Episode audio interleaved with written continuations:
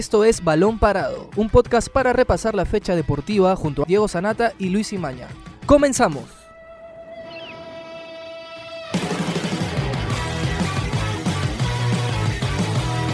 Hola amigos, bienvenidos a una nueva edición de Balón Parado desde casa. Mi nombre es Luis Imaña.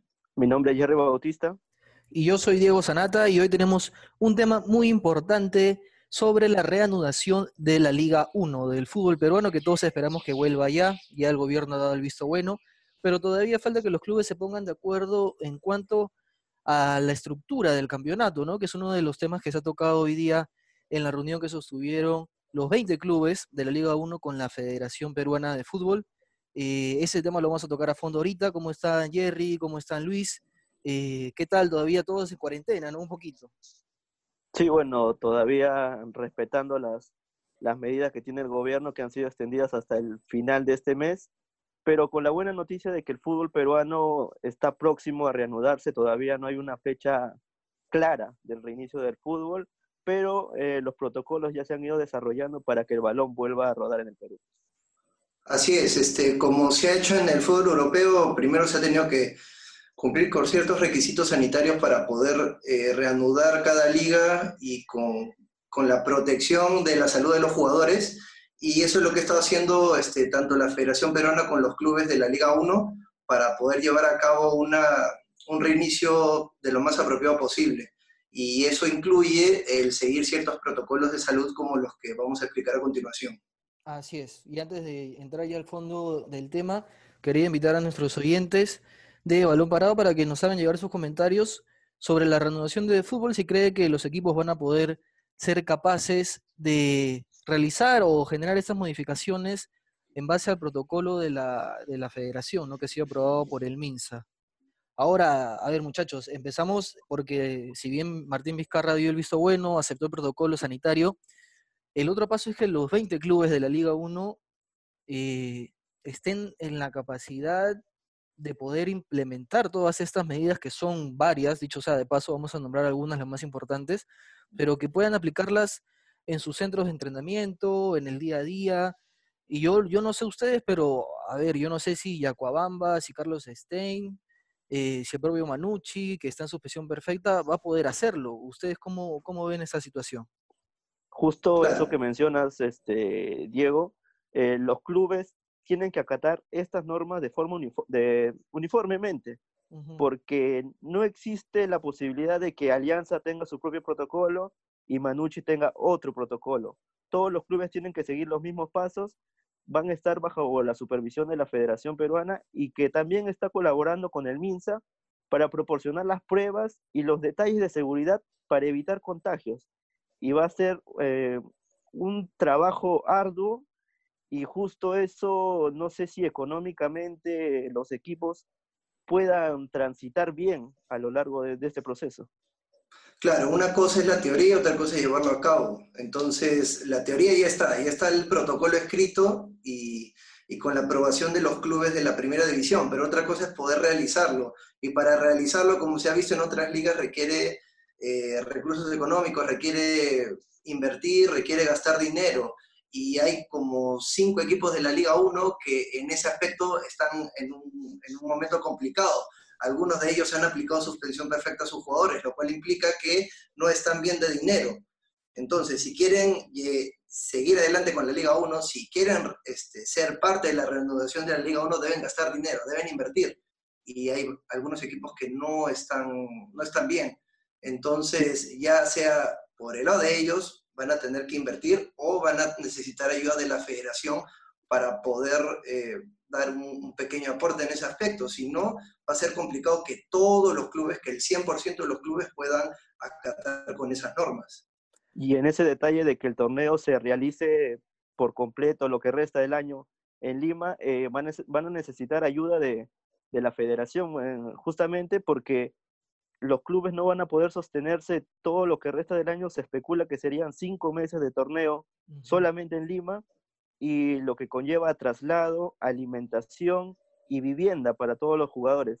Entonces es una inversión económica mayor tal vez a la que ya tenían especulada jugando en casa y me parece que la federación va a tener que, que ayudarlos con algún monto o algún porcentaje para que esto se pueda sostener. Así es, yo creo, Luis, que tú tenías ahí eh, la estructura del nuevo campeonato, justo como lo mencionaba Jerry, de que va a ser todo en Lima, que es lo que ya se ha acordado porque cumple con todos los requisitos que está en el protocolo, ya sea desde salud, desde hospedaje, desde estadios, porque tenemos varios estadios acá listos y aptos para poder recibir los partidos. Se habla de que la apertura se va a continuar, se va a reanudar y se va a terminar como se venía realizando. Ahora, la modificación vendría a partir de clausura, ¿no es así? Sí, así es. En la clausura se, se dividirían en dos grupos, pares e impares, según la tabla de la apertura, y los ganadores de ambos grupos se van a enfrentar para definir al ganador de, de clausura. Y lo que prosigue sería el playoff. El playoff sería el ganador de apertura con el ganador de clausura más los dos primeros del acumulado. Eso sería una semifinal. Y para el tema del descenso serían los cuatro últimos lugares de la tabla acumulada. En caso no se juegue la Copa Perú, serían tres. Y si no se juega la Liga 2, serán solo dos. Claro. Entonces son, detalles a tener en cuenta, exactamente porque si no hay ascenso, eh, se aumenta la cantidad de equipos que van a bajar. Y hay que ver también si es que la Liga 2 tiene su propio protocolo para reiniciar las acciones. Y hay equipos, se ha escuchado algunas voces de que quieren anular el, el descenso para esta temporada. Hay que ver si la federación llega a un acuerdo o finalmente se mantiene en esta postura.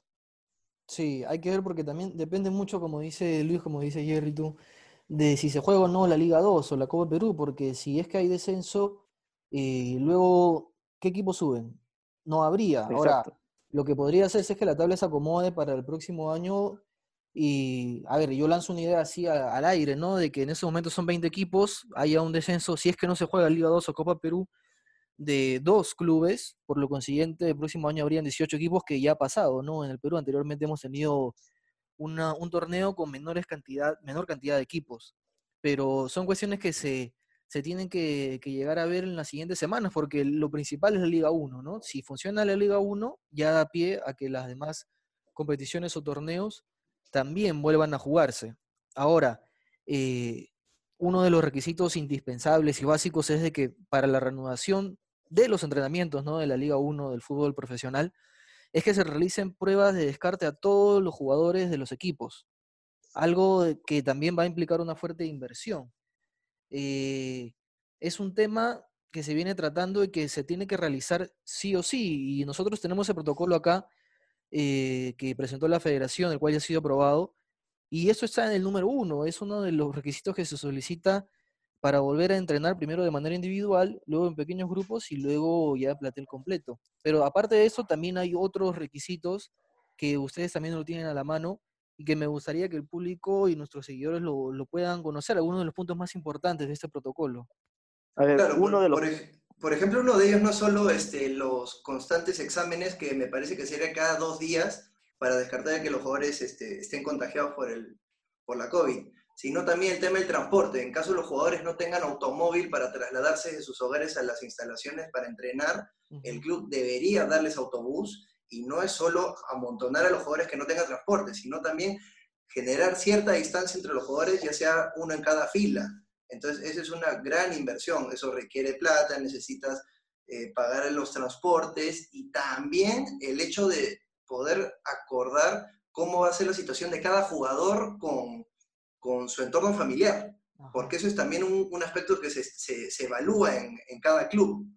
Ahora, si en la Liga 1 se están generando problemas al respecto y se supone que los equipos de la Liga 1 son los que tienen mayor poder económico, va a ser bien complicado que la segunda división y la Copa Perú puedan hacerlo. Y la Copa Perú y la segunda división también son eh, ligas que influyen en la Liga 1, como, como lo habíamos dicho. Si, si no retornan estas dos competiciones, eh, se va a alterar todo, todo, todo lo que es este, la cantidad de participantes el próximo año, por ejemplo. Sí, y justo también eh, añadiendo información a lo que mencionaba Luis, los jugadores tienen la obligación, tal como se ha dicho en el protocolo, de hacer una limpieza de sus manos desde el codo hacia la parte de abajo, usar guantes, usar el alcohol en gel, desinfectarse constantemente y si se van a trasladar en un vehículo particular, solamente sea una persona, es decir, el jugador que vaya directamente a los entrenamientos y a la hora de llegar también se les va a medir la temperatura con un láser que va a evitar tocar a los jugadores y así también eh, propagar un contagio posible. Y también eh, todos van a tener que usar las camisetas manga larga para poder entrenar. Son detalles que, que tiene muy en cuenta la Federación Peruana con la finalidad de evitar algún contagio y sabiendo que los jugadores permanecen en contacto frecuente, eh, poder ser un foco de infección, ¿no? Ahora, a falta de que se haga oficial todavía, muchachos, la reunión que, que, sostuvieron en la mañana eh, los 20 clubes de la Liga 1 con la federación, habría pactado de que el fútbol profesional vuelve el 31 de julio. El viernes 31 de julio sería el primer partido post-coronavirus acá en el Perú, sería la séptima fecha del torneo Apertura y se respetaría lo que hemos venido diciendo de que se va a culminar la apertura, luego va a venir la clausura en pares e impares y posteriormente los playoffs. Ahora, el 31 de julio es una fecha más o menos programada, ¿no? Porque se hablaba primero de dos semanas para implementar el protocolo, volver a entrenar y luego 30 días, un poquito más, para poder competir profesionalmente. Sí, es, una fecha, es una fecha apropiada, no es descabellado. Anteriormente también se evaluaba de que sea por ahí inicios de agosto o finales de julio. Entonces, para evitar también el riesgo de lesiones de los jugadores, porque han estado varios meses en para y entrenar en sus hogares no es lo mismo que entrenar en, el colectivo, entrenar en, una cancha apropiada, eh, establecer esa fecha y si al final se define que es esa fecha, es lo más apropiado. Exacto. Y los jugadores van a tener que, regresar a ese estado físico común para la competencia, para la alta competencia, como dice Luis, entrenar en casa no es igual. Y hay que ver el calendario si es que logra alcanzar eh, con los tiempos de descanso suficiente, porque eh, quedan menos meses, las fechas se van a acumular y esta política que tenían los equipos de evitar jugar a mitad de semana que hemos tenido hasta, hasta antes que se pare el fútbol, eh, creo que van a tener que borrarla. Va a haber fechas a mitad de semana y creo que los jugadores, si no están al 100% físicamente, podrían tener algún tipo de lesión. Sí, es un tema delicado porque no solamente sucedería acá, sino ya se ve en Alemania, por ejemplo, que ya se está jugando algunos futbolistas sufren de lesiones, sobre todo musculares, ¿no? Cuando vuelven a entrenar también que se resiente. Y por ello es que la, federación con los clubes están dando un plazo de 30 días mínimo para la pretemporada. Pero igual está este tema que dices tú, Jerry, de la seguidilla de partidos. Porque los, los partidos estaban siendo todos los fines de semana y ahora se va a tener que, bueno, algunos lunes también, pero ahora se van a tener que equiparar o distribuir de una manera más apretada, por así decirlo, que complica también la preparación de los equipos. Pero al final eh, creo que todos coincidimos de que la necesidad de todos los clubes es volver a jugar para, es, cierto que sin público, pero volver a tener esa actividad, generar ingresos, ya sea vía, vía publicidad, vía televisivos, y también en la selección de cara a las eliminatorias que de momento son en septiembre. Pero, a ver, hablando de casos puntuales, yo quería comentarles el tema de universitario, porque la U eh, con ese problema de las administraciones, hoy en día no tiene dónde entrenar. Y que un equipo como la U, que está luchando en los primeros lugares de la apertura, se encuentre en esta situación, llama mucho la atención, honestamente. Exacto, y Gregorio Pérez ya ha mencionado, Gregorio Pérez que no se encuentra en el país, está pasando la cuarentena en Uruguay, y ha mencionado de que no tienen habilitado el estadio donde puedan entrenar para el regreso al fútbol. Y entonces es una preocupación latente y es un tema que no se aleja de, universitario desde años anteriores. Y si sigue así, eh, los problemas pueden aumentar y muchos hinchas hablan de que el fútbol puede borrar lo que, lo que sucede detrás de, de las canchas, pero es imposible dejar de lado esta situación la incomodidad de los jugadores se puede notar y si es que tienen problemas para volver a rehabilitarse físicamente, entonces el equipo va a pasar eh, por penurias en lo que resta de la temporada. Sí, o sea, esto que está pasando con la U es algo que se arrastra desde hace varios años, la crisis financiera, que a diferencia de Alianza Lima no la han podido manejar de la mejor manera posible, porque Alianza sí lo viene superando, y una gran muestra es lo que se está viviendo ahora, que no ha tenido que llegar a ese extremo de casi realizar la suspensión perfecta a sus jugadores. Eh, y también se está trasladando al, aspecto futbolístico, ya que Gregorio Pérez, que ni siquiera ha regresado a, Perú, eh, tiene que pasar por todos estos problemas para poder manejar lo que sería la logística, dónde van a entrenar los jugadores. Y hasta se llegó un punto en que si Gregorio Pérez no llega a entrenar al, club, eh, me parece que el asistente tampoco lo haría. Entonces, ahora tienen dos problemas que manejar. Uno es el tema del dinero, cómo van a adaptarse a los nuevos protocolos de la Liga 1, y dos es cómo van a entrenar de la mejor manera posible para siquiera poder tentar al título nacional. Sí, en realidad es complicada la situación porque, a ver, la U venía haciendo bien las cosas deportivamente, pero estos problemas en los escritorios, por así decirlo, de intereses personales o de, dos bandos, eh, lamentablemente afecta, afecta a la U. Y a ver, la U no es el único club que está mal desde ese sentido, porque por ejemplo Manucci está en suspensión perfecta, no se sabe todavía cómo va a ser la reanudación eh, para ellos de su plantel. El Boys también está un poco complicado económicamente, no hay todavía un consenso o, el visto bueno de los jugadores para aceptar la reducción de acá lo que resta del año. Eh, algunos clubes no están bien económicamente y ese es un tema también que la federación tiene que ver a fondo.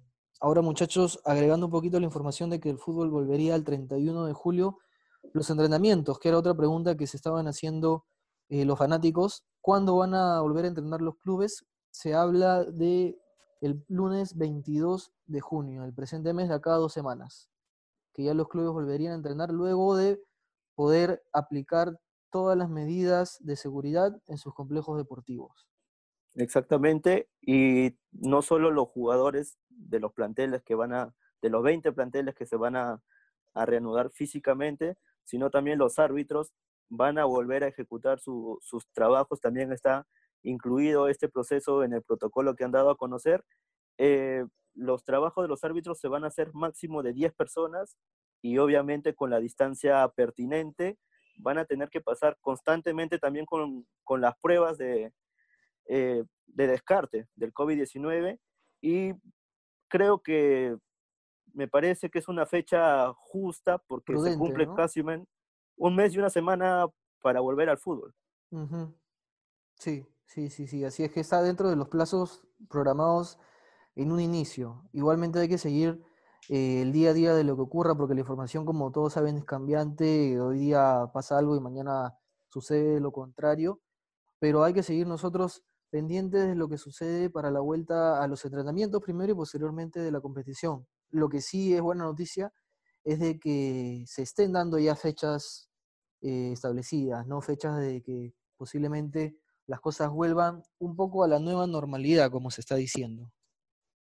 Y un tema que también habrá que ver por parte de la federación es eh, la televisación de los partidos, porque hay clubes que no tenían acuerdos con, con, la señal que normalmente los transmite.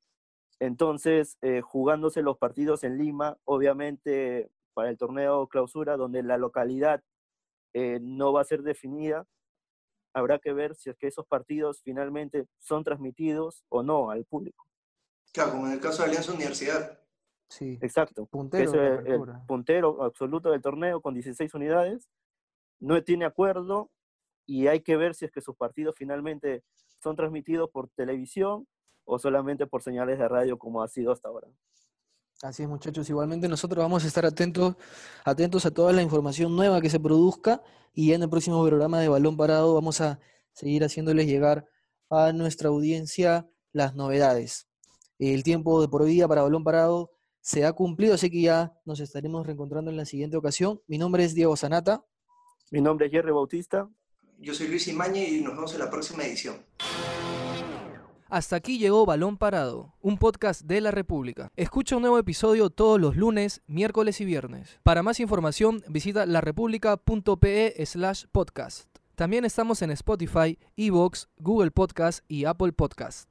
Suscríbete para no perderte ningún episodio. Sigue escuchando La República Podcast.